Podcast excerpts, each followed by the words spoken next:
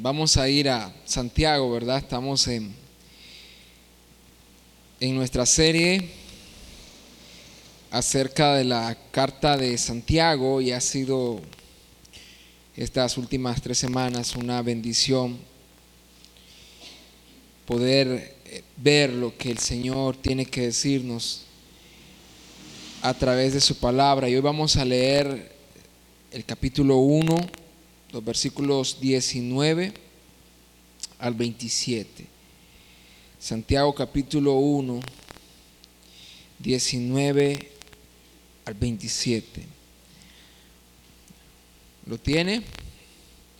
Dice la palabra del Señor. Por esto, mis amados hermanos, todo hombre sea pronto para oír, tardo para hablar, tardo para irarse porque la ira del hombre no obra la justicia de Dios, por lo cual, desechando toda inmundicia y abundancia de malicia, recibid con mansedumbre la palabra implantada, la cual puede salvar vuestras almas. Pero sed hacedores de la palabra y no tan solamente oidores, engañándoos a vosotros mismos. Porque si alguno es oidor de la palabra, pero no hacedor de ella, este es semejante al hombre que considera en un espejo su rostro natural, porque él se considera a sí mismo y se va y luego olvida cómo era. Mas el que mira atentamente en la perfecta ley, la de la libertad, y persevera en ella, no siendo oidor olvidadizo, sino hacedor de la obra, este será bienaventurado en lo que hace. Si alguno se cree religioso entre vosotros y no refrena su lengua, sino que engaña su corazón, la religión de, del tal es vana.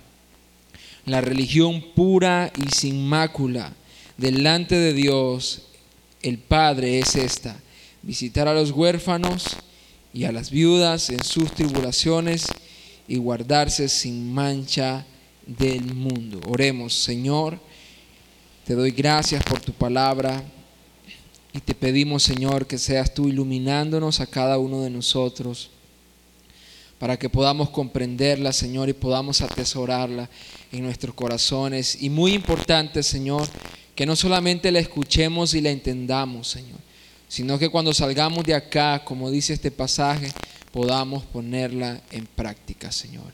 En el nombre de Jesús. Amén y amén. Como hemos dicho anteriormente y como yo creo que usted sabe y domina, eh, los cristianos a los cuales Santiago está escribiendo, una de las razones por la cual Santiago les escribe es para confrontar un asunto dañino que en ellos estaba haciéndose común. Y es que los cristianos, estos cristianos, los cuales Santiago escribe, se estaban conformando con ser oidores de la palabra. Se estaban conformando con saber el dogma, con saberse las enseñanzas, con memorizarse la doctrina cristiana. Ellos decían, bueno, yo, yo me sé esta doctrina, yo me sé la doctrina de Cristo, yo me sé los dogmas, etcétera, yo me lo sé. Y eso le bastaba, ellos estaban bien, ellos se sentían a gusto con eso. Pero Santiago viene y tiene que confrontar y dice, no basta con que sepas, con que sepas la palabra, no basta con que sepas la verdad, no basta con que sepas lo que es correcto, necesitas ponerlo en práctica. Y Santiago escribe para confrontar este asunto entre los cristianos. Por eso yo titulé el sermón de hoy, Hacedores de la Palabra. Pero perfectamente también podemos titular este sermón como Camino a una verdadera espiritualidad. Porque estas personas, al saberse la doctrina, al saber la palabra, ellos creían que ya estaban hechos y derechos. Ellos creían que ya estaban bien con el Señor. No, ya soy un hombre espiritual, ya soy un buen cristiano. Y Santiago, así como lo leímos en el pasaje, usa la palabra religión y dice, hey, si ustedes, si ustedes se creen religiosos, pero hacen esto, realmente no lo son. La verdadera religión es esta. Y quizás algunos de nosotros nos golpee la palabra religión porque hemos escuchado aquella famosa frase que dice, Jesús no es religión. Hermano, la verdad es que eso no sale en la Biblia. La verdad es que en ninguna parte de la escritura nos dice eso. La gracia de Dios no nos exime de un código de conducta moral. Hay una religión a la, que, a la cual Cristo nos manda someternos. Y esa es la religión de la palabra. Nosotros miramos en el último versículo que leímos la religión pura y sin mácula. Y la vamos a ver eh, más adelante. Es esta, dice. Hay, hay un verdadero camino a la santidad, hay un verdadero camino a la espiritualidad, el cual la iglesia o los cristianos a los cuales Santiago escribe no lo estaban entendiendo, no estaban caminando ahí. Ellos se conformaban con ser oidores. Quizás eran buenos oidores, pero no bastaba, ellos tenían que ser hacedores de la palabra. Pero también Santiago escribe, recuerde usted, porque estos cristianos están siendo perseguidos. En Hechos 11, 19 nos dice que a causa de las la muerte de Esteban, el martirio de este diácono Esteban, que era un, un hombre poderoso en palabras, Dios lo usaba haciendo milagros, haciendo señales, sanidades. Y este hombre fue el primer mártir que nosotros tenemos registrado de la iglesia, Esteban. Y dice Hechos 11, 19 que a raíz de eso hubo una persecución y los cristianos fueron dispersos. Por eso Santiago se refiere e, a, ellos como las doce tribus que están en la dispersión, el versículo 1. Lo más probable es que estos eran parte de esos cristianos que habían sido dispersados a raíz de la muerte de Esteban y estaban siendo perseguidos, estaban pasando prueba, estaban pasando tribulación y ellos necesitaban pararse firme en medio de las pruebas. De eso hablamos eh, la semana anterior, versículos 12 y 18. Son un llamado a la perseverancia, a perseverar, a preservar nuestra fe en medio de las pruebas y a permanecer fieles a Dios en medio de las tentaciones. Amén. ¿Quiénes se comprometen con eso? Yo quiero mantener mi fe. Yo quiero permanecer fiel al Señor aún en medio de las tentaciones, aún en medio del fuego de las pruebas. Y hay una motivación, lo, veíamos, y es la corona de vida que Dios ha prometido a quienes lo aman. Hay una motivación y en base a esto, en base a nuestro compromiso por ser fiel al Señor, por vivir realmente una fe genuina, no una fe falsa como la que estas personas de, algún modo estaban viviendo, conformándose con el dogma, con saberse la, enseñanza. En nuestro compromiso por ser fiel, por perseguir una fe genuina, Santiago provee tres consejos.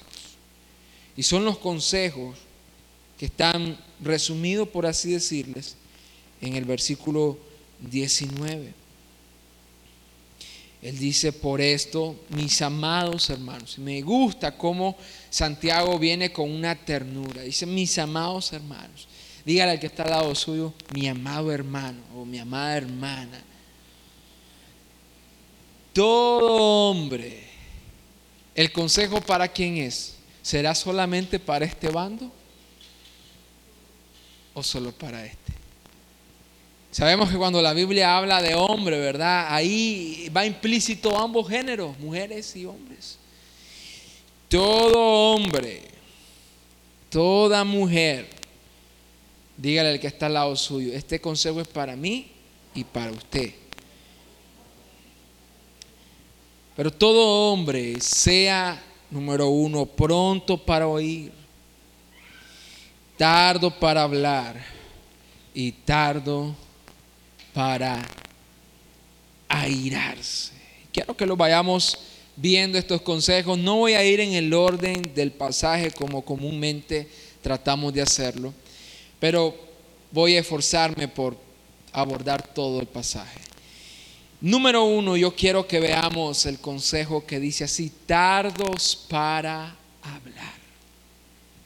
Tenemos que ser tardos para hablar.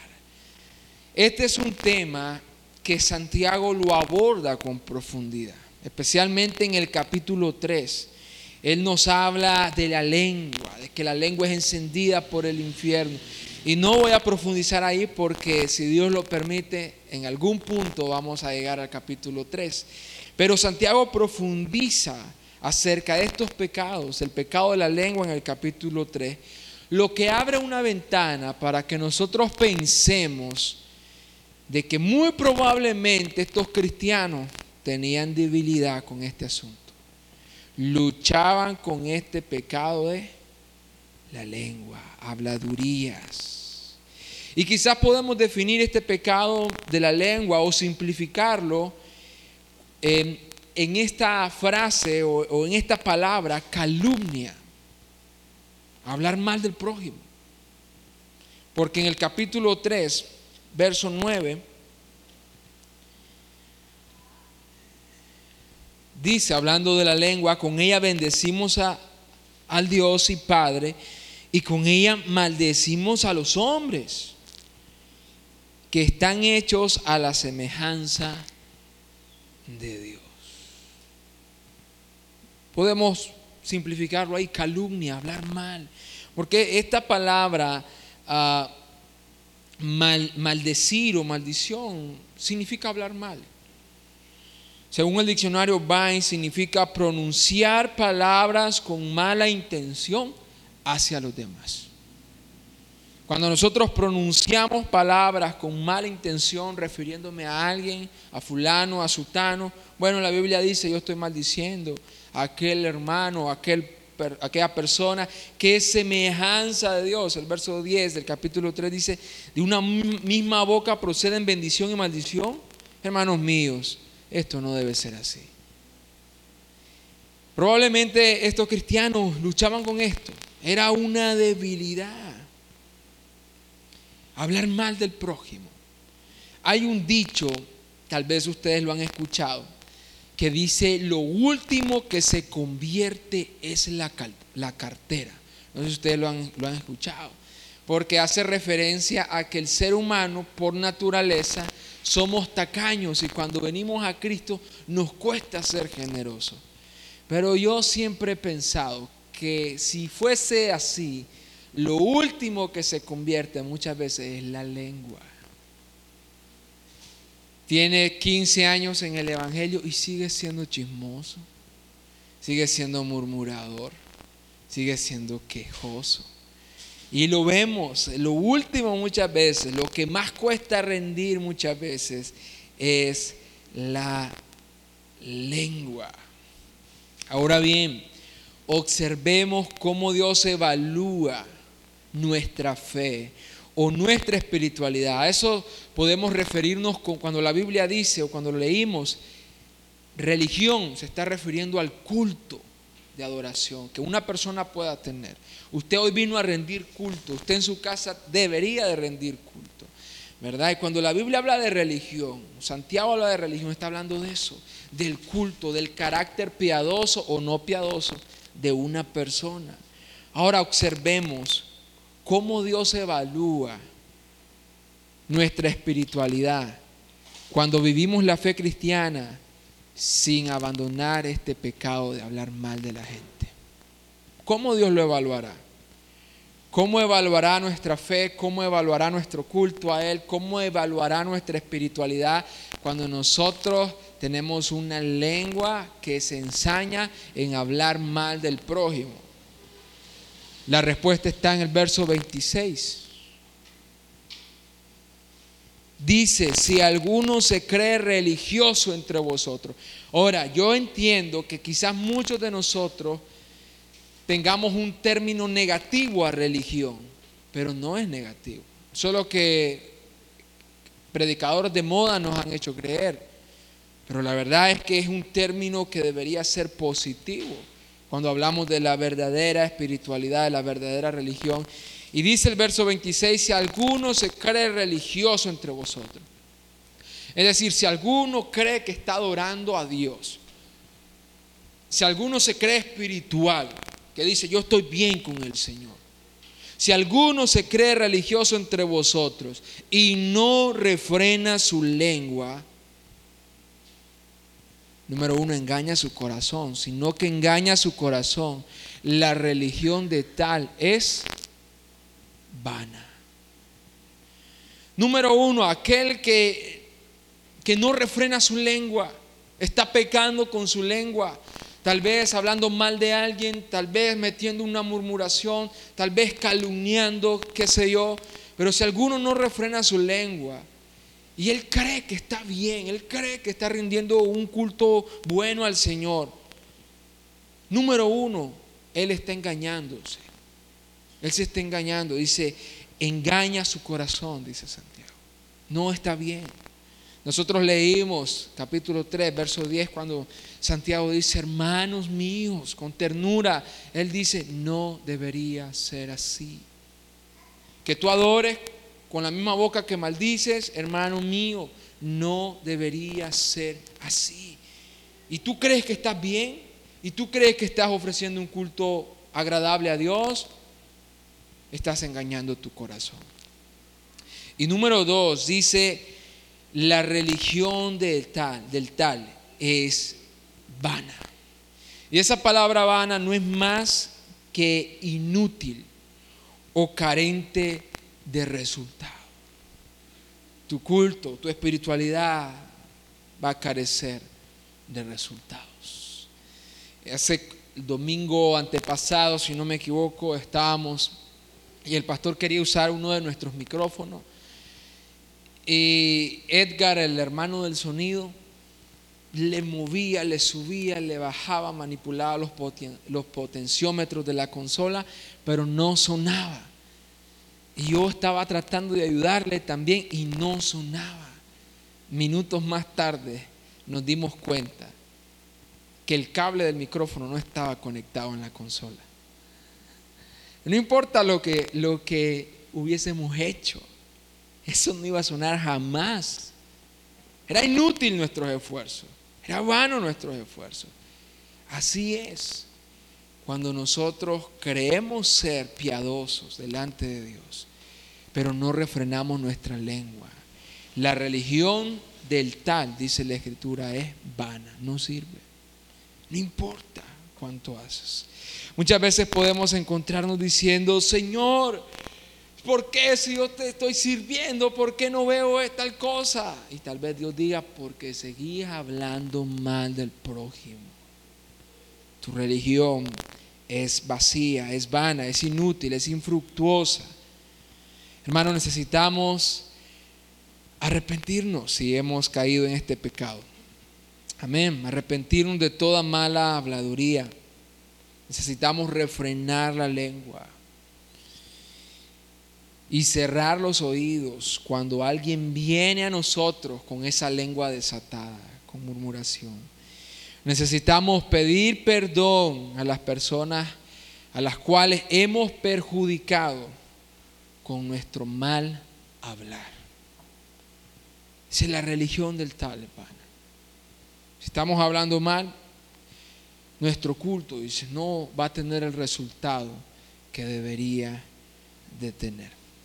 Segundo consejo que da Santiago es que seamos tardos tardos para irarse, tardos para irarse.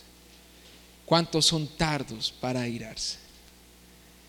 Esa palabra irarse significa una pasión violenta. Es el griego orge, una pasión violenta. Nosotros como nicaragüenses tenemos un dicho que pienso yo que ilustra muy bien esta, esta palabra. Y es cuando nosotros nos referimos a alguien airoso, decimos, fulano es fosforito. Usted agarra un cerillo de fósforo, ¿verdad? Y cuando lo, lo roza, como rápidamente se enciende. E, eso ilustra lo que significa esta palabra. Alguien que se enciende o se agita con facilidad a lo que respecta el enojo. Alguien que se enoja fácilmente. alguien que se agita emocionalmente, se irrita fácilmente. Dice el hermano Santiago, seamos tardos para irarse. Seamos, tardos para irarnos. Da una justificación. Como todos los consejos que él da están debidamente justificados en este mismo pasaje, él da una, una, justificación y dice, porque la ira del hombre, verso 20, porque la ira del hombre no obra la justicia de Dios. Otra vez, porque la ira del hombre no obra la justicia de Dios. Lo que quiere decir es que en la ira humana, es que en nuestro enojo, hermano, nosotros estamos incapacitados para producir obras de justicia delante de Dios. En esa, en esa ira pasional, en esa carnalidad, nos, nos inhabilita para poner en práctica la justicia de Dios. En otras palabras, nos hace incapaces de producir buenos frutos para con Dios. Esa es la justificación de Santiago. Hermanos, tardos para irarse porque en la ira del hombre no obra, no es capaz de producir la justicia o la vida justa que Dios demanda de nosotros. Y eso es verdad.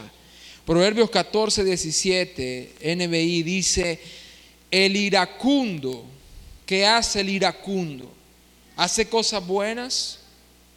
El iracundo comete locuras, pero el prudente sabe aguantar. Yo creo que aquí todos debemos de tener al menos una historia, una experiencia donde actuamos en ira incontrolable, y sabemos que los resultados no fueron buenos. El iracundo comete locuras. Eclesiastés 10.1 me gusta la ilustración, la imagen que nos provee. Dice, las moscas muertas hacen heder y dar mal olor al perfume del perfumista. Así, una pequeña locura al que es estimado como sabio y honorable. Hermano, nosotros necesitamos una locura para echar a perder quizás todo lo que hemos venido esforzándonos. Una locura. Y el iracundo es propenso a esas locuras. Fue parte eh, fue en parte, perdón, fue en parte a esta ira pasional que muchos hombres en la Biblia cometieron graves errores. Fue en parte a esta ira pasional que muchos hombres en la Biblia cometieron graves errores. Por ejemplo, Moisés golpeando la roca. El pueblo tenía sed, Moisés estaba frustrado como era podemos decir, razonable al estar delante de un pueblo tan terco. Pero y Dios le había dicho, Moisés, reúne al pueblo y háblale a la roca que yo voy a hacer salir agua. Y Moisés dice la Biblia, reúne al pueblo tal como Dios le dice hasta ahí, porque luego hace algo que Dios no se lo había dicho. Y él le dice al pueblo, ah, sí, así que quieren que saquemos agua de esta roca. En primer lugar, Dios le había dicho, yo lo voy a hacer, yo voy a sacar agua. Pero Moisés dice, quieren que saquemos agua de esta roca. Vamos a sacar agua de esta roca. Y viene y pam, pam, dos garrotazos a la roca. ¿Y qué le dice Dios? Ah, ah, tú no entras a Canaán. Porque no honraste mi santidad en medio del pueblo un impulso. Otro la va a llevar, tú la vas a ver, pero tú no entras. Un impulso. Podemos llamarle una pequeña locura. Esaú menospreciando la primogenitura. Esaú era un cazador y venía de cazar. Y dice la escritura que él llegó cansado de la cacería y su hermano Jacob estaba preparando un guiso Y él le dijo, hey, dame de comer. Y el otro bandido le dijo, si me vendes la primogenitura, yo te doy de comer. Y Esaú dijo en Génesis 25, 32, he aquí, yo me voy a morir. ¿Para qué pues me servirá la primogenitura? Un impulso. Y le cedió la primogenitura a Jacob. Hermano, fue en parte a esta ira pasional que estos y muchos hombres más han cometido graves errores por no aprender a controlar sus impulsos. Dice Santiago, hey, se tardo para irarte. Dígale al que está al lado suyo con amor, se tardo para irarte. Controla tus impulsos, hermano, controla tus impulsos. Iglesia, son muchos los errores que nosotros podemos cometer si no sabemos controlarnos, si no sabemos gobernarnos a nosotros mismos. Son muchos. En nuestro enojo podemos encontrarnos diciendo algo que hiera a las personas, que quebrante relaciones. En el enojo pueden salir cosas. Diciendo cosas que luego tendremos que arrepentirnos y dolernos de lo, de lo que hemos dicho. Podemos encontrarnos haciendo o siendo movidos a hacer cosas malas. Hay personas que en su enojo renunciaron a un empleo y luego están pasando necesidad. En un impulso cometieron una mala decisión. Se dejaron gobernar por el enojo. Necesitamos ser tardos para irarnos. Necesitamos controlar nuestros impulsos. Proverbios 16, 32 dice, mejor es el que tarda en airarse que el fuerte. Mejor es el que tarda en airarse que el fuerte. Y el que se enseñorea de su espíritu que el que toma una ciudad. Y en el reino de los cielos esto es así. Vale más aquel que tarda en airarse que el fuerte, aquel que sabe controlarse a sí mismo que el que toma ciudad. Hay gente que puede decir, no, es que yo tengo muchos dones, yo puedo hacer esto, yo puedo hacer lo otro, pero sabes controlarte, enseñorear tu espíritu. Dice el proverbista es mejor es mejor que sepa enseñorear su propio espíritu, gobernar su propio espíritu, sus propias emociones, que sea tan fuerte que ande conquistando ciudad. Es mejor. Porque el airado comete muchas locuras. Necesitamos aprender a ser tardos para airarnos. último consejo, pero antes de este último consejo, me gustaría que observe observemos cómo Dios considera estos pecados que hemos hablado. La ira y la calumnia, la habladuría. Santiago 1.21, nuestro pasaje principal, verso 21, cómo Dios considera estos pecados. Dice, por lo cual, desechando toda inmundicia. Esa palabra inmundicia es suciedad toda inmundicia. Y mire acá, y abundancia, o sea, esto no solo es malo, dice, esto es abundancia de malicia. Quizás algunos de nosotros podamos decir, oye, esto está extremo. Como la ira, como la habladuría puede ser considerada como abundancia de malicia. Ahora no estamos diciendo, no estoy diciendo que solo la ira o la calumnia es inmundicia o abundancia de malicia. No, hay otros pecados que caben en esa categoría. Pero la ira y la calumnia están ahí también. Y quizás a algunos nos parezca extremo, oye, abundancia de malicia, habladuría e, e ira, categorizadas así. Iglesia, pero no es la única vez que la Biblia las pone en ese grupo, en esa camada, podemos decir, de grandes pecados. No es la, la única vez que nosotros miramos que aparece así en la Biblia. Gálatas 5, 19 al 21, los frutos o las obras de la carne. Dice, y manifiestas son las obras de la, de la carne, que son adulterio, fornicación, inmundicia, lascivia, idolatría, hechicerías, enemistades, pleitos, celos, iras, contiendas, disensiones, herejías, envidias, homicidios, borracheras, orgías y cosas semejantes a estas, acerca de las cuales os amonesto, como ya os lo he dicho antes, que los que practican tales cosas no heredarán el reino de Dios.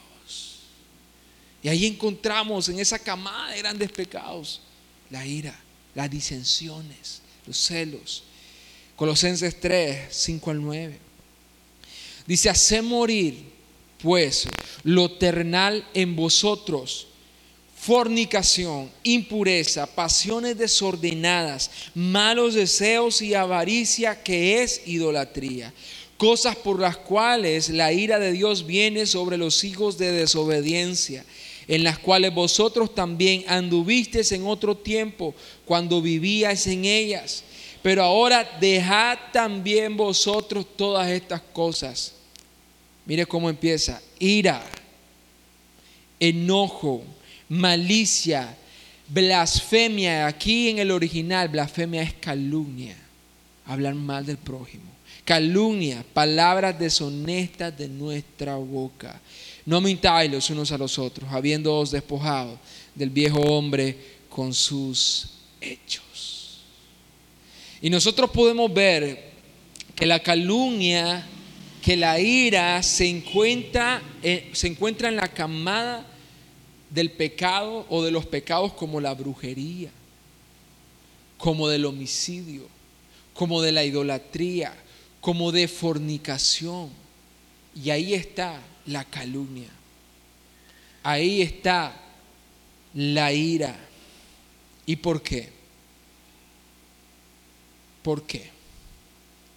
Porque pecados como la ira y la calumnia son pecados que atentan contra la unidad del cuerpo de Cristo.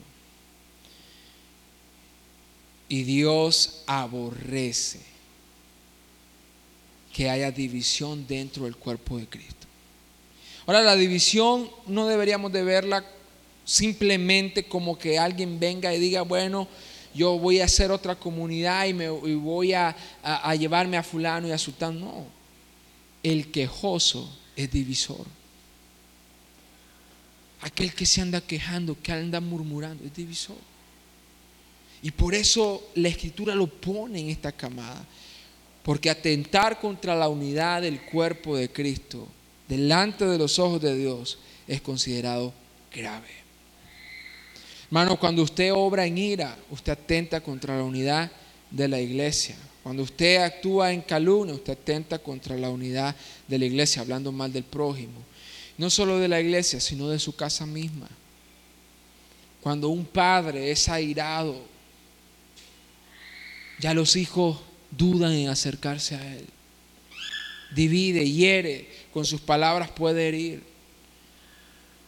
Cuando dentro de la familia se habla mal los unos con los otros, eso divide, eso daña la familia. Estos pecados son considerados graves, abundancia de malicia, porque atentan contra la unidad del cuerpo de Cristo. Y último, sé pronto para oír.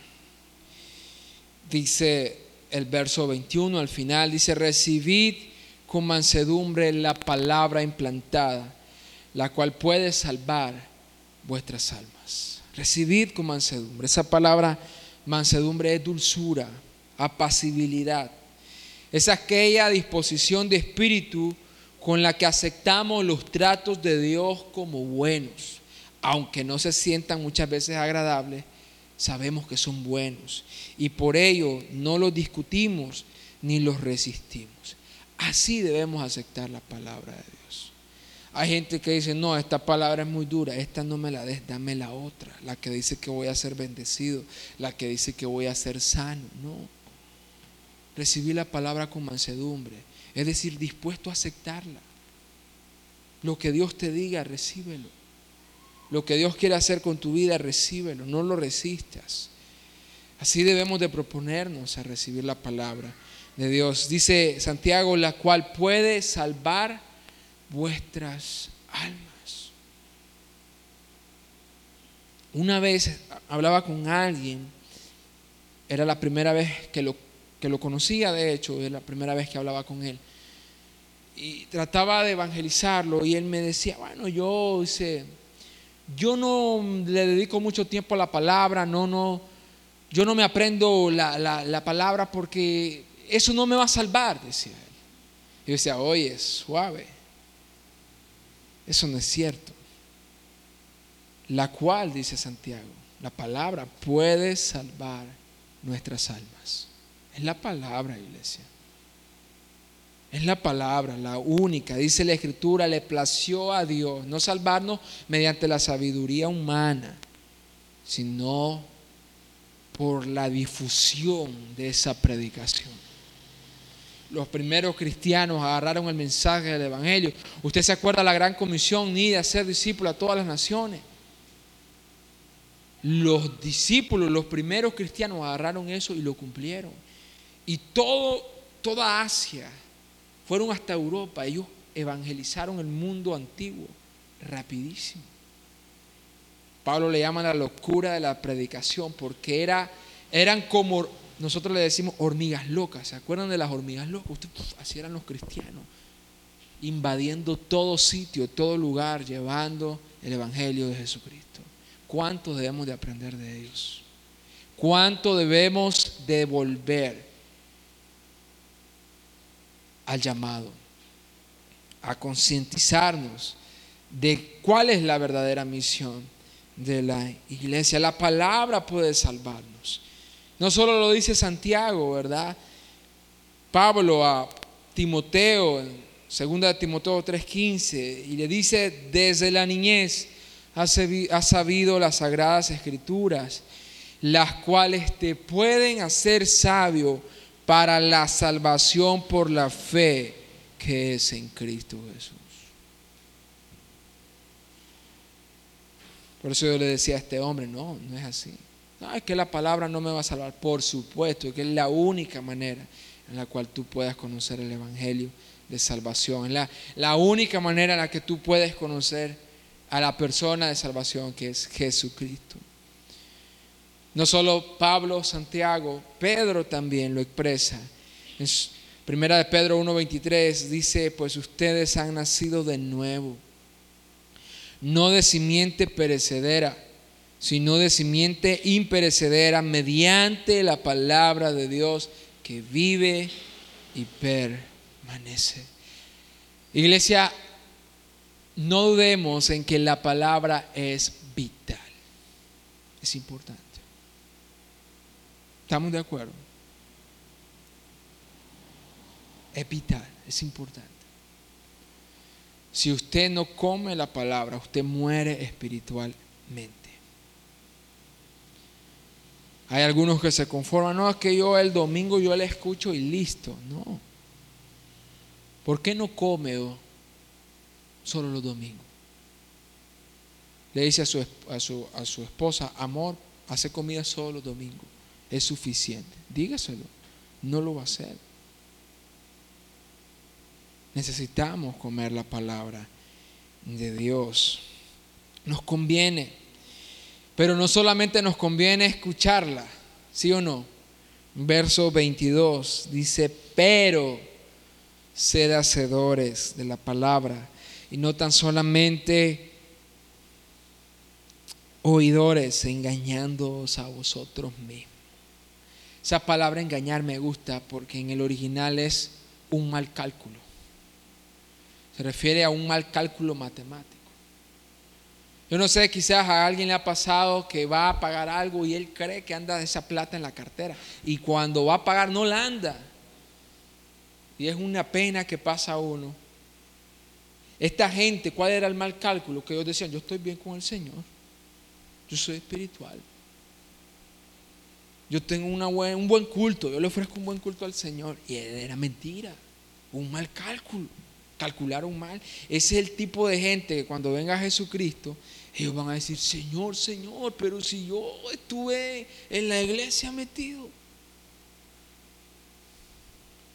Señor, pero si yo, decía el pastor, yo me leía el versículo del día de la aplicación de la Biblia. Es un mal cálculo, calculaste mal, papá. Dice, engañando a vosotros mismos. Al final pensaba, creías que estabas bien, pero al final miraste que era todo lo contrario. Ese Matthew Henry, este engaño, ese engaño de sí mismo, en el día final será hallado como el peor engaño. El peor engaño. Hubieses preferido ser engañado en otra cosa, pero en eso, en creer que estás bien delante de Dios cuando no lo estás, ese es el peor engaño. Santiago provee una ilustración, dice el verso 23, porque si alguno es oidor de la palabra, pero no hacedor de ella, este es semejante al hombre que considera en un espejo su rostro natural, porque él se considera a sí mismo y se va y luego se olvida como era. Se olvida. Los espejos en, ese tiempo no eran de vidrio, eran de metal. Cortaban el metal y después tocaba pulirlos, pulirlos, pulirlos, para que usted pudiera ver más o menos su reflejo. Entonces ese hombre se, se veía y decía, bueno, aquí tengo una cana, aquí tengo tal cosa, aquí. Pero como costaba, tal vez te iba y te olvidabas de cómo eras. Bueno, así es, dice Santiago, el hombre que solo oye y se olvida de la palabra. Realmente la palabra funge espiritualmente como un espejo. Nos muestra nuestras debilidades. Y yo le recomiendo leer la palabra de esa manera. Usted va y, y usted mira, oye, aquí dice, que yo necesito aprender a perdonar, a no guardar rencor. Y aquí me está mostrando que yo soy rencoroso. Aquí me está diciendo que yo espiritualmente soy perezoso. La palabra debería ser un espejo que muestre nuestra condición verdadera. Pero ¿sabe qué debería suceder después de que sepamos cuál es nuestra condición? Ponerlo en práctica soy rencoroso, tengo que ir a doblar mis rodillas y pedirle al Señor que me ayude a perdonar. Pero ¿qué es lo que hacía esta gente? Esta gente oía el dogma, oía la enseñanza y listo, se conformaban con eso. No ponían en práctica nada de lo que la palabra les estaba diciendo. Iglesia, no seamos así. Cuando usted escuche una predicación, una predicación requiere esfuerzo. Escuchar, una predicación requiere esfuerzo. Uno dice, no, solo el que predica debe esforzarse. No, el que escucha debería esforzarse. De estar cachando lo que Dios va a hablar a su vida. De esforzarse por comprender el pasaje. Cuando nosotros escuchemos una predicación o vayamos a la Biblia, nosotros tenemos que tener las respuestas a estas preguntas. De lo que hoy leímos o de lo que hoy predicaron, ¿quién es Dios? ¿Y qué es lo que Él ha hecho? Y la segunda es, ¿quién, conforme a lo que hoy leímos o predicamos, quién soy yo? ¿Y qué es lo que yo debería de hacer? Y teniendo esas respuestas, necesitamos ir y practicarlo día a día. Decía alguien, el domingo nosotros aprendemos a hacer iglesia. El lunes lo ponemos en práctica. El lunes lo ponemos en práctica. El domingo nos enseñaron la prédica del domingo, ¿quién se acuerda? Hablaron de la evangelización, ¿verdad?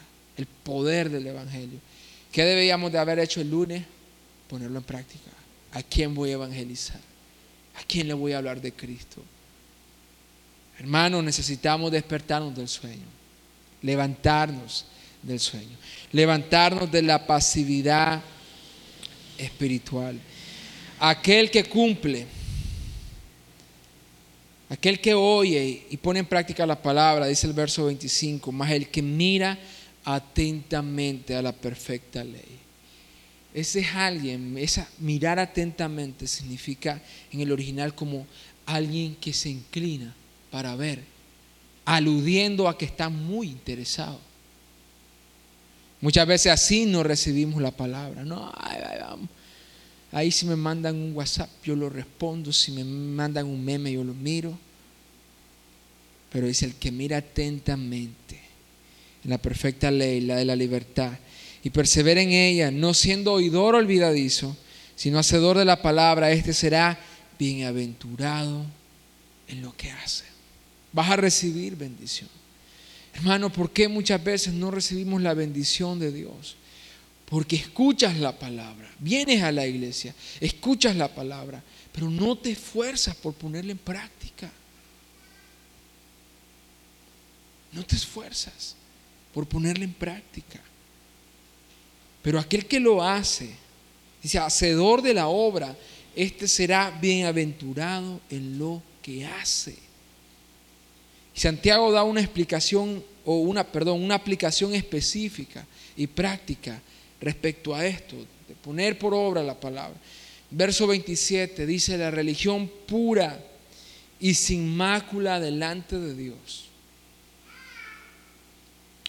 es esta, visitar a los huérfanos y a las viudas en sus tribulaciones y guardarse sin mancha del mundo.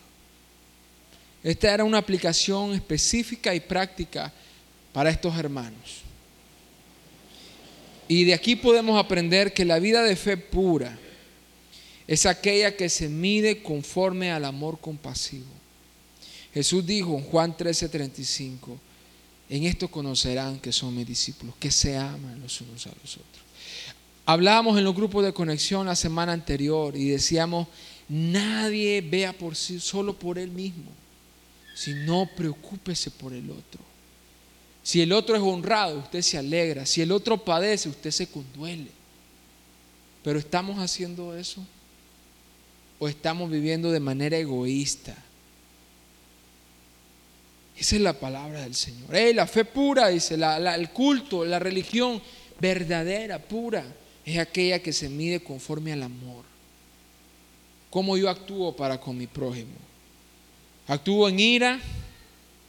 No estoy amando. ¿Actúo hablando mal del prójimo? No estoy amando. ¿Cómo yo actúo? Y lo siguiente dice, y guardarse sin mancha del mundo. Es aquella que se distingue de la corrupción de este mundo. Aquella, que se, aquella persona que se está separando del mundo. Separando de, de las cosas de este mundo. Concluyo. Hermanos, tengamos cuidado de estar engañados a nosotros mismos. Diciendo, no, yo estoy bien, mi relación con Dios estoy bien, hago las cosas, estoy bien, escucho la, voy a la iglesia, estoy bien. Tengamos cuidado de estarnos engañando a nosotros mismos. Dispongamos nuestra vida para ser examinada. Como decía David, Señor, examíname, sondéame Ve si hay en mi camino de perversidad.